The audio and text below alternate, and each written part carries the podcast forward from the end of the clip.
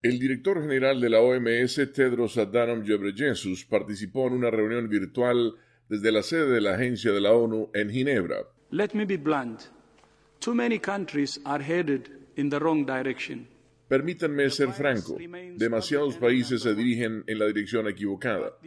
El virus sigue siendo el enemigo público número uno pero las acciones de muchos gobiernos y personas no reflejan esto. El único objetivo del virus es encontrar personas para infectar. Los mensajes contradictorios de los líderes están socavando el ingrediente más crítico de cualquier respuesta que es la confianza. Las infecciones mundiales ascienden a 13 millones, según un recuento de la agencia Reuters, con más de medio millón de muertes.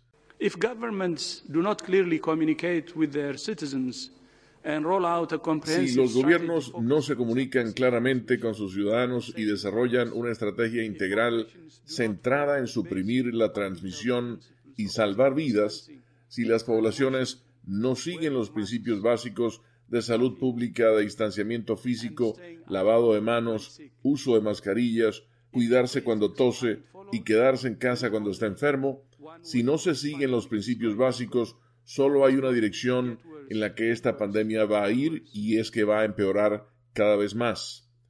Tedros, cuyo liderazgo ha sido muy criticado por el presidente Donald Trump, dijo que de 230.000 nuevos casos el domingo, el 80% ocurrió en 10 naciones y el 50% en solo dos países.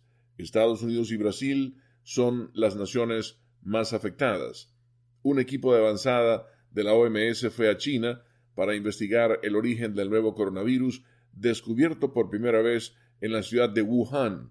Los miembros del equipo están en cuarentena según el procedimiento estándar antes de comenzar a trabajar con científicos chinos, informó el jefe de emergencias de la OMS, Mike Ryan.